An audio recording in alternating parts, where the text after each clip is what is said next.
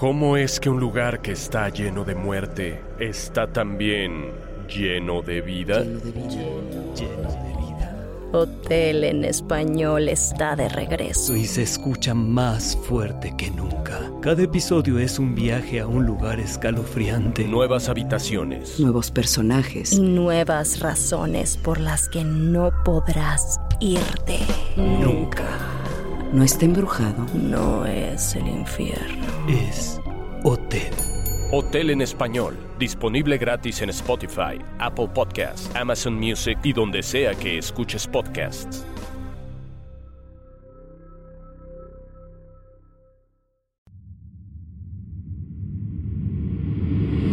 Bienvenidos a Creepy en español, creado por John Grills y producido por Guillermo Ruiz de Santiago.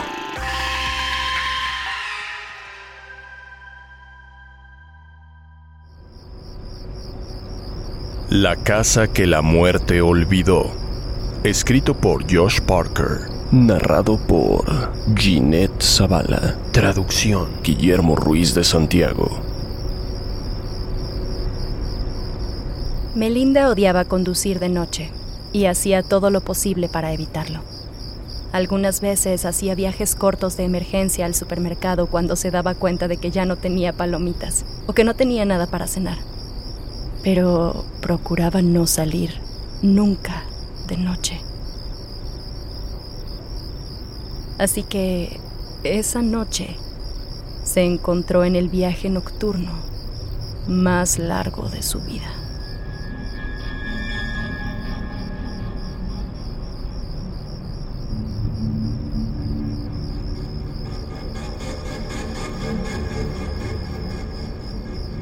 Era una noche sin luna, con pocas estrellas en el cielo. Ella no podía ver nada más que hectáreas de bosque en ambos lados de la carretera. Como otras tantas cosas desagradables en su vida, esto también era culpa de su padre. No había visto ni hablado con ese bastardo en 15 años. ¿Por qué la había llamado esa noche? Había algo muy extraño en todo esto. Ella se había quedado dormida y de la nada sonó su teléfono. Te necesito, Meli. Por favor, ven ahora. Dijo antes de que se cortara la llamada. El viejo probablemente estaba borracho, como siempre, pero él nunca la llamaba no desde que ella era una niña. Y él aún intentaba convencer a su madre de que volvieran a estar juntos. Bah, era como si todo estuviera pasando dentro de un sueño. En la llamada, parecía que su padre estaba llorando. Su voz sonaba igual que la última vez que habían hablado. Así que Melinda se levantó todavía desconcertada por la llamada. Se vistió rápidamente y subió a su auto. Ya había salido de la ciudad cuando Melinda volvió en sí y se dio cuenta de que no tenía idea de dónde vivía su padre.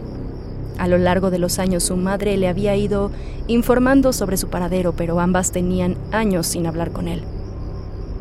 Melinda tenía siete años cuando su madre se hartó de él y decidió echarlo de la casa para siempre. Al final, ella también había decidido que lo mejor era no tenerlo en su vida y olvidarlo por completo. Hasta esa noche que él se puso en contacto con ella. Después de dos horas de viaje, Melinda seguía tratando de recordar dónde vivía su padre. La última dirección que conoció fue en una zona un poco peligrosa.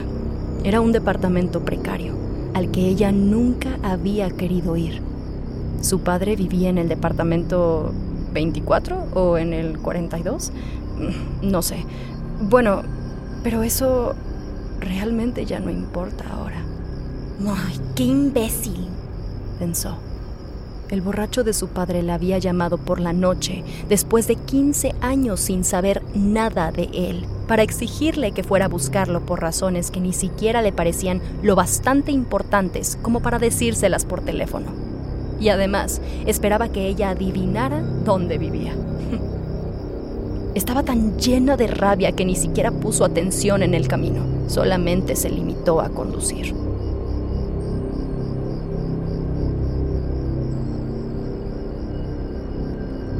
Lo siguiente que supo fue que estaba en un tramo solitario de la carretera, donde pasaban pocos coches, a lo mucho uno cada 30 o 40 minutos. El reloj del tablero marcaba las 2.27 de la madrugada. Llevaba más de cinco horas conduciendo, abriéndose paso por la oscuridad. Melinda nunca había manejado tanto tiempo, y menos en la madrugada. Cada cinco minutos más o menos miraba la pantalla de su celular. Desde que estaba perdida, su teléfono no tenía señal, ni internet. Se detuvo en una gasolinera que, por supuesto, estaba cerrada a esa hora. Se estacionó junto a los despachadores de gasolina. Sacó su celular para comprobar si había señal o alguna red Wi-Fi. Melinda comenzó a evaluar su vida. Tenía más de 30 años y no tenía una relación estable. Pocos amigos, un trabajo aburrido, una mala relación con su madre. Y para sumarle a todo esto, ahora estaba perdida en medio de la nada por culpa de un padre ausente que solo la contactaba cuando tenía problemas. Por unos minutos consideró esperar a que un carro pasara para pedirle que le prestara su celular Rápidamente se dio cuenta que no tenía sentido hacerlo, porque cualquier coche que pasara por esa carretera tampoco tendría servicio. No había nada más que hacer. No le quedaba más que conducir hasta ver una casa. Y ella se sentía culpable de tener que despertar a alguien en medio de la noche para pedir ayuda, pero no había otra elección. Ella necesitaba encontrar el camino de regreso a la carretera principal.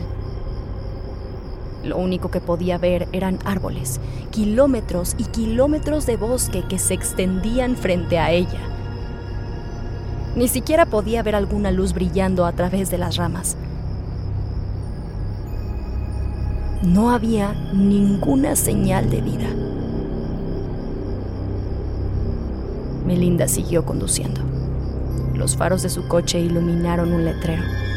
No era un anuncio de una gasolinería ni de un restaurante de comida rápida. Tampoco estaba ahí para indicarle a los conductores que tenían que bajar la velocidad. Era un letrero cuadrado, hecho con trozos de madera vieja. Se detuvo unos segundos para poder observarlo y leerlo. El hostal de la abuela Royce. Ven a pasar la noche en casa de la abuela. Ella cuidará bien de ti, decía en letras mayúsculas.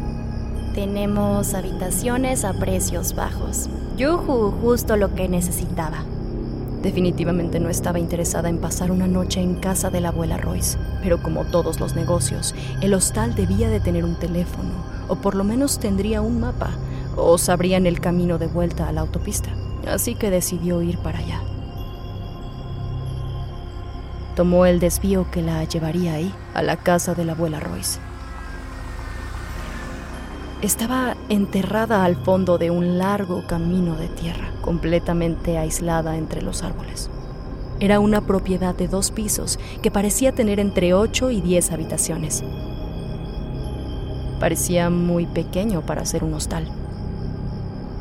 Se acercó y buscó un cartel que indicara que aún tenían habitaciones disponibles, y no pudo encontrarlo. La fachada estaba iluminada solo por la luz de los faros de su auto. Por unos momentos pensó que se había equivocado, que nuevamente había tomado el camino incorrecto. Pero no, no, no podía ser posible, no había visto ninguna otra salida. Ella había seguido las instrucciones del anuncio. Esta debía ser la casa de la abuela Royce. Antes de decidirse a entrar, volvió a revisar su celular. Seguía sin tener señal. Melinda entró a las configuraciones de su teléfono e hizo una búsqueda rápida de redes disponibles de Wi-Fi. Para su sorpresa, no había ninguna. Al parecer sigo sola, en medio de la nada, pensó Melinda. A esas alturas no le había sorprendido que el hostal llevara años abandonado, pero alcanzó a ver una luz encendida dentro de la casa. Se supone que era un hostal que atendía las 24 horas, entonces alguien tendría que estar en la recepción. Melinda caminó hasta la entrada y de reojo alcanzó a percibir el movimiento de un cuerpo oculto entre los árboles. No pudo distinguir si se trataba de un hombre o una mujer, pero definitivamente tenía la forma de un ser humano. Se detuvo en un momento para buscarlo en la oscuridad. Nada. No pudo encontrar nada. Intentó convencerse de que lo había imaginado. Sí, de seguro solo lo había imaginado. Nuevamente dudó antes de entrar. ¿De verdad esto era un hostal? ¿Qué pasaría si se hubiera equivocado? Melinda podría terminar arrestada por allanamiento de propiedad privada. Mucho cuidado giró la perilla. La puerta estaba abierta. Presionó suavemente para abrirla. Se sintió aliviada cuando vio que estaba en un vestíbulo pequeño. En la esquina derecha de la recepción había un mostrador con un libro de visitas. Además, había una sala de espera y revistas para los huéspedes leyó los títulos de las revistas. Mademoiselle, The New Yorker, Arte y Arquitectura, La vida en el campo. Ah.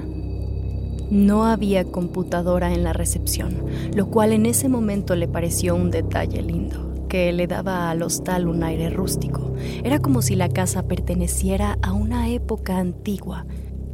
Tal vez a la abuela Royce no le gustaba la tecnología, o quizá ni siquiera sabía cómo utilizarla. Sobre el escritorio había una pequeña campana que parecía ser una bonita antigüedad. Estaba hecha de porcelana. Ay, por favor, que por lo menos tengan teléfono, pensó antes de tomar la campana y agitarla. Al principio no tuvo ninguna respuesta. Entonces vio que se encendía una luz en la habitación del fondo y que la sombra de una mujer se proyectaba en la pared. La sombra avanzó hacia ella y en pocos segundos pudo ver a la dueña, la abuela Royce. Buenos días, querida. Perdona mi tardanza, pero hace tiempo que no recibimos huéspedes a estas horas. ¿Cómo te llamas, cariño? preguntó la mujer. La abuela Royce era pequeña y delgada. Tenía el pelo gris recogido en un moño impecable detrás de la cabeza. Llevaba un vestido que hubiera parecido de una anciana de los años 20 y un suéter rosa un poco deslavado. Melinda pensó que la señora Royce era la abuela que a ella misma le hubiera gustado tener, pero su abuela materna había muerto cuando ella aún era muy pequeña. Melinda se disculpó por haberla despertado. Estoy perdida, no sé cómo volver a la carretera principal, ni siquiera estoy segura de dónde estoy. Ay, pobrecita, dijo la abuela Royce. Siéntate y permite que te prepare un té. Debes estar muerta de frío. De verdad, muchas gracias, pero estoy... estoy bien. Solo necesito que me permita usar su teléfono, por favor. Melinda incluso se ofreció a pagar por la llamada. O si tiene un mapa que pueda prestarme, eso sería suficiente. En realidad vivo muy cerca de aquí, quizás a una o, no sé, dos horas de distancia. Melinda se interrumpió a ella misma. Ni siquiera estaba segura de que sus palabras fueran ciertas. Fácilmente podría haber conducido más de cinco horas en la dirección equivocada. Ay, dijo la mujer con una profunda tristeza como si sintiera pena por Melinda. Lo lamento mucho, cariño, pero las líneas telefónicas no funcionan. Y puede que tenga un mapa guardado en alguna parte, pero es bastante viejo y no te serviría de nada. La autopista ha cambiado mucho desde entonces. De eso estoy segura. Melinda se llenó de tristeza, porque nada podía empeorar esa noche. Su celular era inservible en ese momento, no tenía acceso a un teléfono fijo ni a un mapa. ¿Qué podía ser peor? ¿Qué podía hacer? Necesitaba volver a casa e intentar descansar, porque al día siguiente tenía que estar en el trabajo a las 8 de la mañana en punto y ni siquiera lograba entender por qué las líneas de teléfono estaban inactivas. Es cierto que hacía mucho frío, pero el cielo estaba despejado y no había llovido nada en toda la noche. ¿Acaso estaban arreglando las líneas?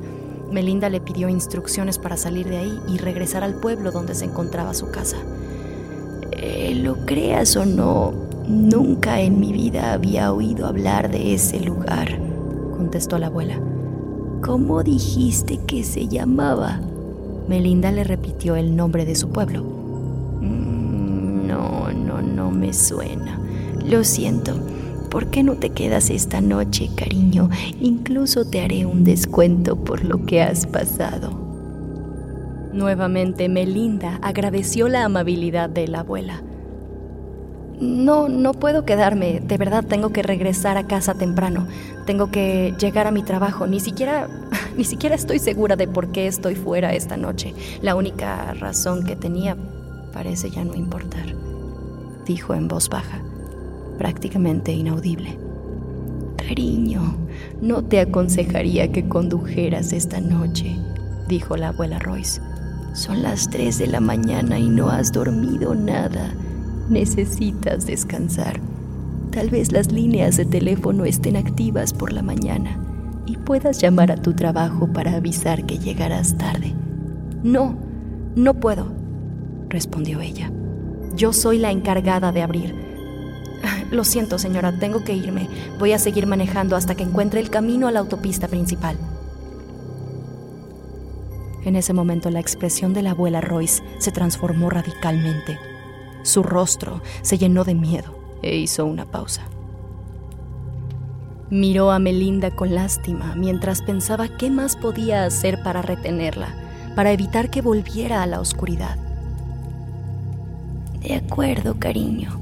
Si estás segura puedes irte, pero maneja con mucho cuidado y no te detengas a hablar con nadie hasta que puedas volver a la autopista principal. Esa última advertencia le pareció innecesaria, casi como una instrucción que se le da a los niños pequeños.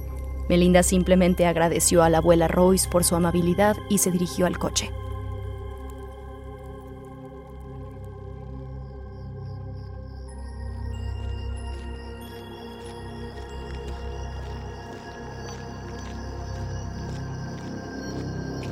A mitad de camino, recordó que había visto algo moverse entre los árboles en la profundidad del bosque.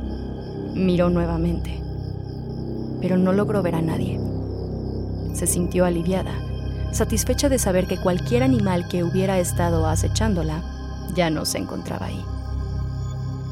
¡Ay, maldita sea! gritó Melinda. Las cuatro llantas de su auto estaban ponchadas en ellas había largas marcas hechas con un cuchillo. Al parecer ponchar llantas era lo único divertido que podía hacerse en un lugar como este, así que se detuvo un momento para asimilar la realidad. No podía ir a ninguna parte, no le quedaba más remedio que pasar la noche en el hostal. Estaría ahí solo hasta la mañana siguiente, cuando, con suerte, las líneas telefónicas comenzaran a funcionar. Entonces, podría llamar a alguien de su trabajo para pedirle que fuera a buscarla. Además, tendría que llamar al seguro para que se encargaran de recoger su auto. Entró nuevamente al hostal. A lo lejos podía escuchar los pasos de la abuela Royce, que volvía a su habitación. Ya había apagado todas las luces. Resignada a su suerte, Melinda volvió a tocar la campana. Señorita, oyó decir a la abuela Royce. Sí, soy yo, contestó. Señora, siento mucho ser una molestia. Me llamo Melinda Orton. Supongo que tomaré una habitación por esta noche si la oferta sigue en pie. Por supuesto que sí, querida, dijo la abuela Royce mientras encendía las luces. Melinda, es un nombre tan lindo. bueno, pues Vamos a encontrarte una habitación, ¿de acuerdo? Pon tu nombre y tu hora de llegada en el libro de registro y te daré una llave. Todas las habitaciones de huéspedes están en el segundo piso, pero tienes suerte de que todavía tengamos lugares disponibles. ¿Cómo? ¿Hay más huéspedes aquí? preguntó Melinda sorprendida. Afuera no había ningún coche estacionado más que el de ella. Claro, claro, claro que sí, contestó la abuela. Está el señor Norris, el joven Calvin, la señorita Tilly. En realidad vivimos muchos aquí, cariño. Antes de tomar la llave, la abuela volteó a ver a Melinda. Espero que no te moleste que haga esta pregunta, pero ¿qué te hizo cambiar de opinión? ¿Por qué decidiste quedarte? La señora Royce se veía aliviada de que Melinda hubiera regresado al hostal. Ah, es una tontería, es probable que sea solo una broma pesada de los chicos del pueblo, pero me han ponchado todas las llantas del coche. A la abuela se le reflejó un gesto de preocupación en la cara. Bueno, supongo que no hay nada más que hacer, dijo resignada. No, no hay nada más que hacer, le contestó Melinda molesta. Al menos hasta mañana cuando, con suerte, las líneas telefónicas estén activas. Sí, sí, con algo de suerte, dijo la señora Royce sin estar convencida de su respuesta. Condujo a Melinda por una oscura escalera que conectaba a un vestíbulo vacío y silencioso. Bueno, no tan silencioso porque al otro extremo del pasillo se escuchaba el sonido lejano de alguien llorando. Quien quiera que fuese lloraba suavemente, no con rabia ni miedo, sino con una profunda tristeza. Parecía que esa persona estuviera acostumbrada al dolor y que el llanto fuera simplemente parte de su rutina.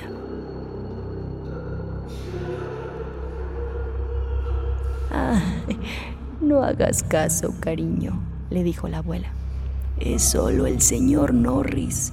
Es un hombre muy mayor. Tú me entiendes. Y él no está del todo bien, dijo mientras se daba unos golpecitos en la sien. Comprendo, contestó Melinda, pero se preguntó a sí misma cómo alguien podía haber abandonado a un anciano enfermo en un hostal de carretera. ¿Y el señor Norris lleva mucho tiempo viviendo aquí? preguntó. Sí, contestó la abuela. La verdad no recuerdo exactamente cuánto tiempo lleva con nosotros. ¿No tiene familia que pueda encargarse de él? ¿O, cómo es que paga su alojamiento y comida? ¿Y por qué lo dejaron aquí? Preguntó. La abuela levantó la mirada con una expresión que asustó a Melinda. Bueno, eso es asunto de los huéspedes, ¿no crees? Le dijo. Yo prefiero no entrometerme en sus vidas privadas. La abuela introdujo la llave en la cerradura de la habitación donde dormiría Melinda esa noche. Encendió la luz. Entrar a esa habitación era como hacer un viaje al pasado. En realidad, todo en ese lugar parecía pertenecer a otra época sin señal de teléfono, sin wifi ni computadoras, solo con un timbre viejo para llamar a la abuela Royce. Y claro, revistas de décadas pasadas. Ese pensamiento se interrumpió cuando la abuela puso la llave en la mesita de noche y comenzó a darle instrucciones. Mira niña, el baño está al final del pasillo y se comparte con todos los demás huéspedes. En la puerta está el horario para usar las regaderas. Es por orden de llegada. Solo tienes que escribir tu nombre en la lista. Pero yo no me preocuparía mucho por eso. Estoy segura de que serás la primera en despertar mañana. Yo me levanto a las seis en punto cada mañana y empiezo a preparar el desayuno, pero puedes venir cuando tú quieras, cuando tengas hambre y yo te prepararé algo rico de comer. Ah, eh, se me olvidaba una última cosa, querida. Lo más importante es que no salgas de la casa, ¿ok? Al menos no hasta que amanezca, porque bueno, nunca se sabe lo que puede pasar allá afuera en, en, en la oscuridad, ¿bien? Ah, no, sí, por supuesto, de igual manera no me gusta la oscuridad, respondió ella. Melinda nunca saldría de noche si no fuera necesario. Al cabo de unos instantes se quedó sola en la habitación. A pesar de lo acogedora que era la habitación, no le gustaba la idea de dormir en ese lugar. No había nada más que hacer, solo esperar hasta la mañana siguiente. La ventana de su habitación daba a la calle, donde se podía ver su inservible coche. De pronto, mientras Melinda veía por el bosque, se dio cuenta que lo que creyó que era una larga sombra proyectada por algún árbol, en realidad era una figura vestida de negro.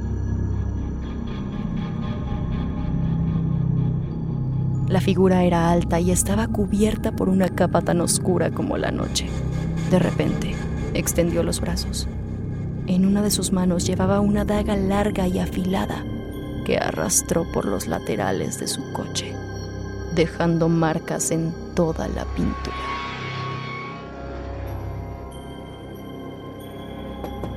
Oye, gritó Melinda. La figura siguió arrastrando el cuchillo por el auto de Melinda. Luego intentó abrir la puerta de su carro. ¡Ey, idiota! Esta vez la figura levantó la cabeza para mirarla. Bajo la capucha, Melinda pudo ver el brillo de dos ojos. La figura levantó la daga, despacio pero con determinación, apuntándole directamente con ella. Melinda corrió hacia la puerta de su habitación y pudo escuchar un ruido al otro lado del pasillo.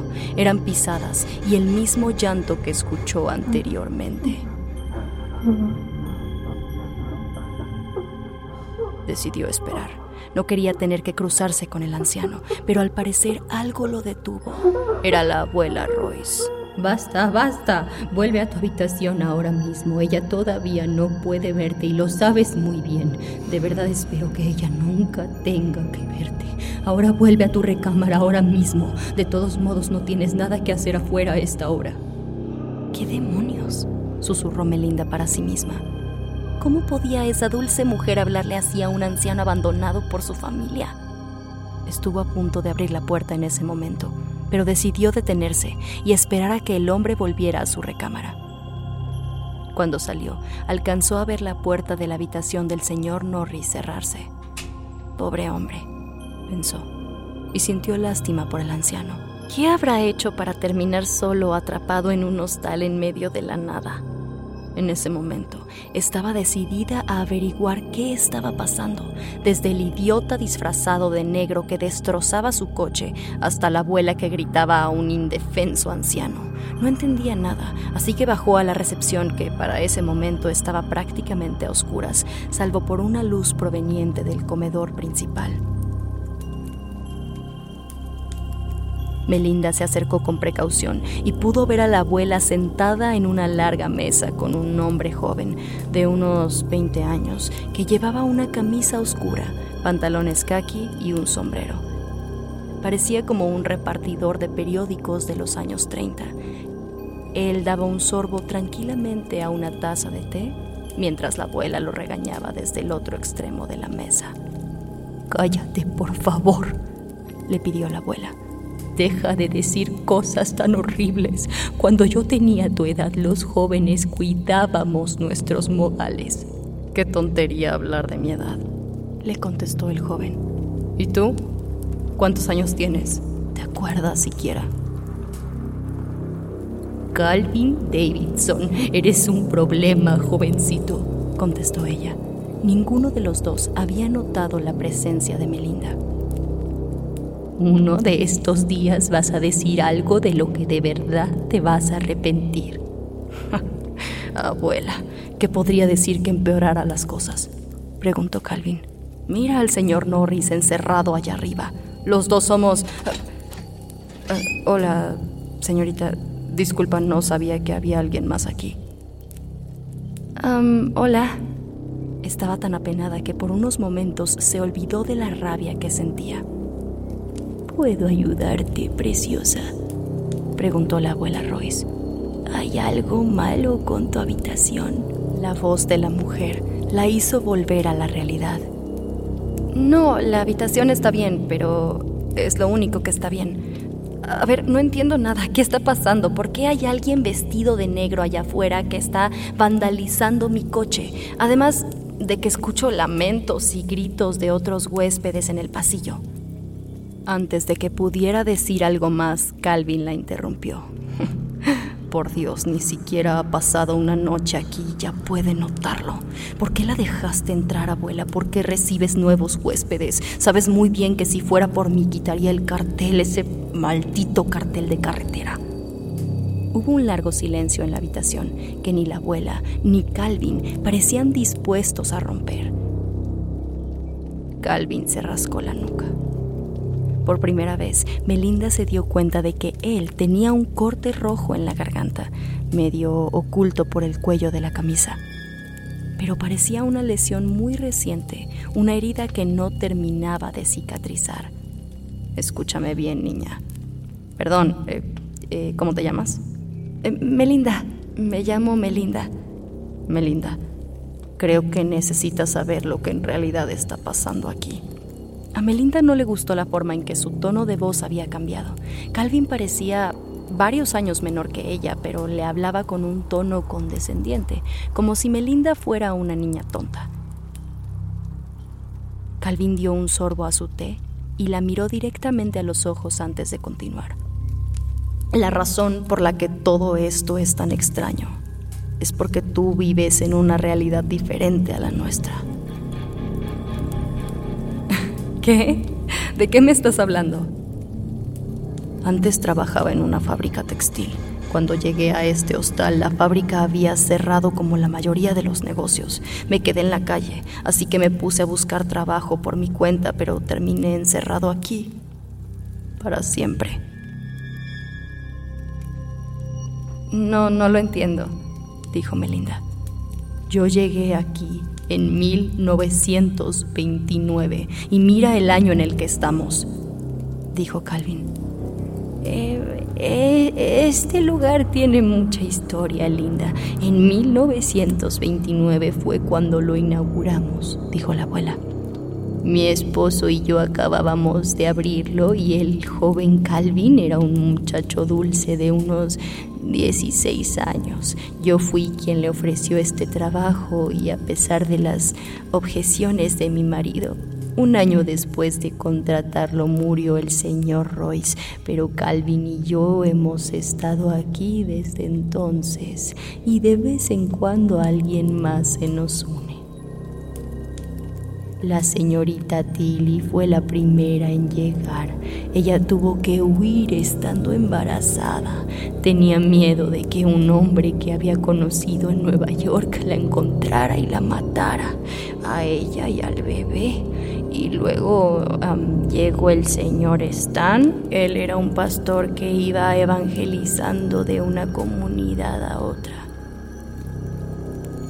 El señor Norris llegó aquí en el 69 dijo Calvin. Su historia es probablemente la peor de todas. Él era un... Bueno, no hay otra manera de decirlo, era un ladrón de bancos, eso es lo que era. Llevaba una pistola a todos lados, así que un día intentó marcharse y a pesar de que le pedí que no lo hiciera, fue el primero que lo intentó. Bueno, en realidad yo fui el primero, pero bueno, le advertí lo que le iba a pasar, pero no quiso hacerme caso. Así que cuando salió, se encontró con él. Calvin, Calvin, por favor, por favor, Calvin, nosotros no hablamos de esto. Ella tiene derecho a saberlo, dijo Calvin. Ella aún tiene una oportunidad, dijo la abuela. Lo único que tiene que hacer es esperar a mañana. Nada va a cambiar mañana, dijo Calvin con cierto remordimiento y enojo en la voz. Las cosas van a seguir igual que siempre. Su coche no sirve y aquí no hay teléfonos. No había teléfonos cuando este lugar se inauguró. Y nunca habrá un teléfono aquí y lo sabes.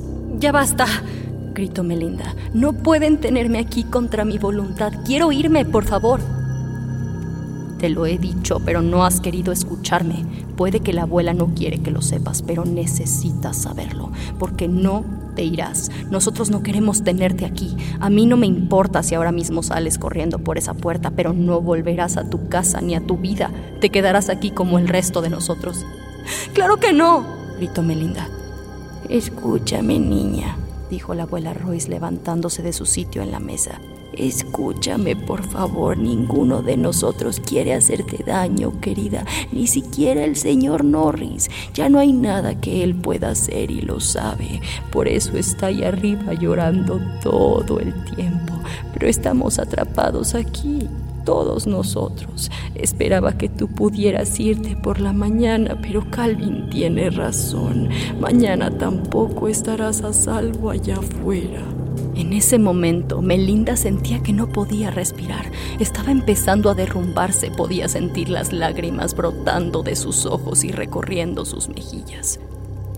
Él vino un mes después de que muriera el señor Royce, dijo Calvin.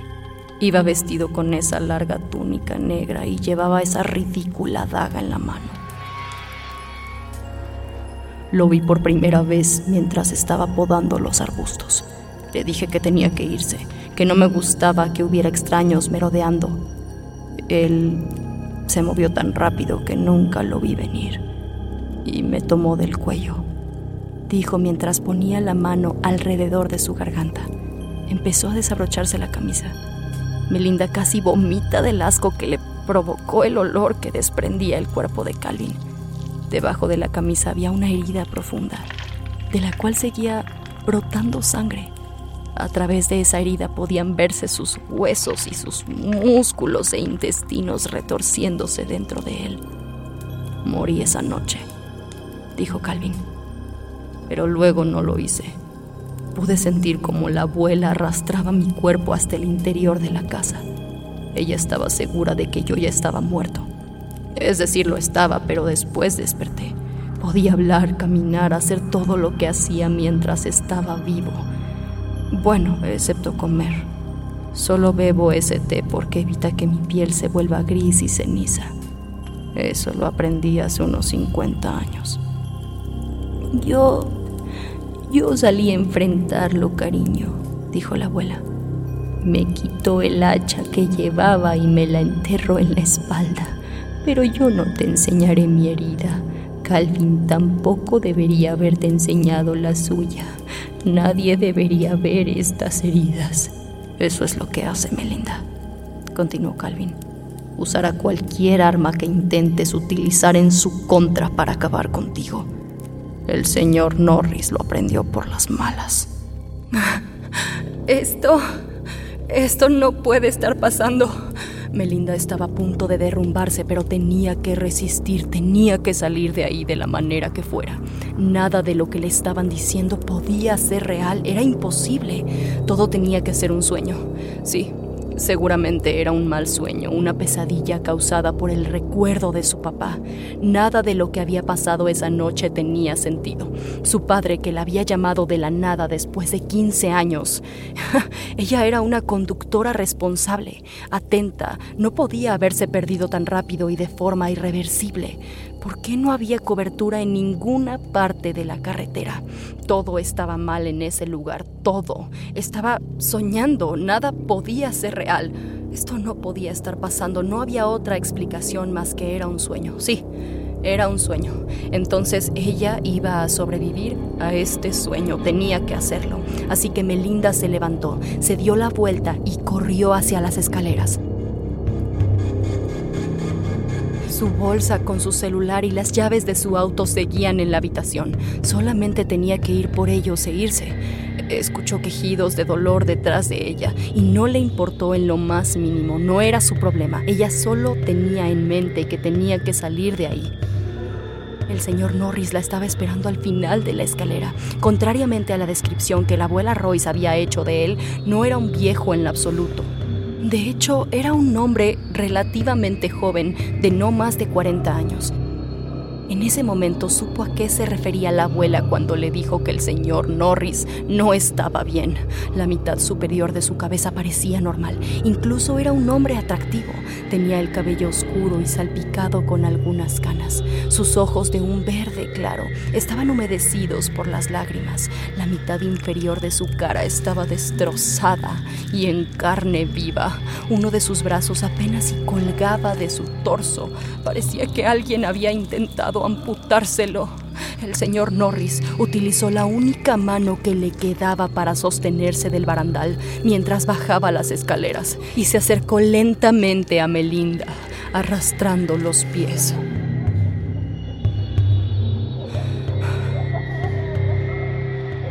Detrás de él, una mujer joven en ropa interior con el vientre abierto, y de su herida asomaban los restos destrozados de un bebé. Melinda salió corriendo hacia la puerta principal. Calvin le bloqueó el paso. Ellos no van a hacerte daño, le dijo para tranquilizarla, pero aquella sombra que acecha afuera sí lo va a hacer. Si sales de la casa, aunque sea por un momento, te matará y te dolerá y seguirá doliendo para siempre. Escúchanos, Melinda. Después de un tiempo aprendes a aceptar ese dolor, pero nunca desaparecerá. Entre lágrimas, Melinda hizo la pregunta que había temido hacer desde que llegó a ese lugar. ¿Y quién es él? ¿Quién es? ¿Qué quiere o qué? Ay, cariño, nos encantaría responderte esa pregunta, pero no lo sabemos, contestó la abuela. Él simplemente vino y ya nunca quiso irse. Le gusta observarnos e intentar que salgamos a enfrentarlo. En cuanto alguien lo hace, aprovecha para lastimarlo, para causarle más daño.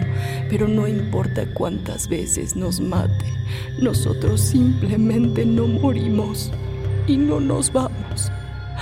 Créeme que todos desearíamos poder morirnos de una vez.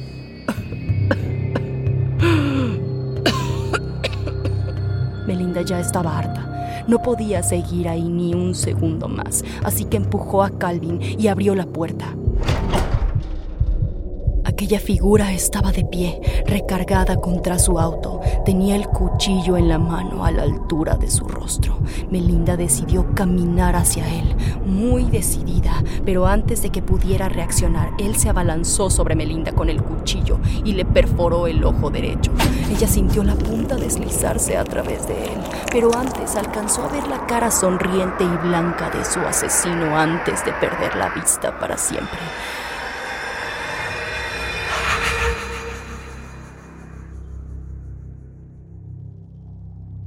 Horas más tarde, unos gritos de dolor infernal despertaron a Melinda. Se encontraba acostada en una cama dentro de una habitación del hostal. Los gritos que la habían despertado provenían de su propia boca. No podía controlarlos, ya que lo que estaba experimentando desde lo más profundo de sus entrañas era un insoportable dolor, un dolor que jamás había sentido, un dolor que parecía que no iba a terminarse.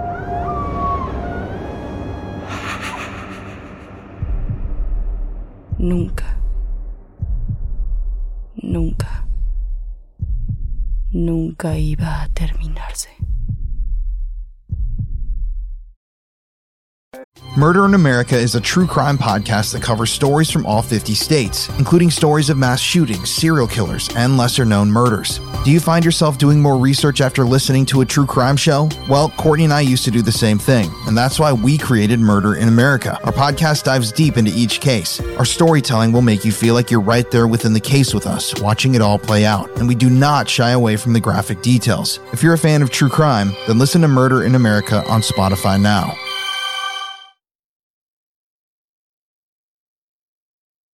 Creepy en español fue creado por John Grills y producido por Guillermo Ruiz de Santiago. Manda tu propia historia a creepyhistoriaspod.gmail.com y nos pondremos en contacto contigo. Síguenos en Instagram, estamos como arroba creepy en español. No olvides suscribirte a Creepy en español donde sea que escuches podcasts. Todas las historias compartidas en este podcast están bajo licencia de bienes comunes creativos o tienen el permiso explícito del autor. Ningún extracto de este podcast debe retransmitirse o distribuirse sin el consentimiento del equipo de Creepy en español y de su autor.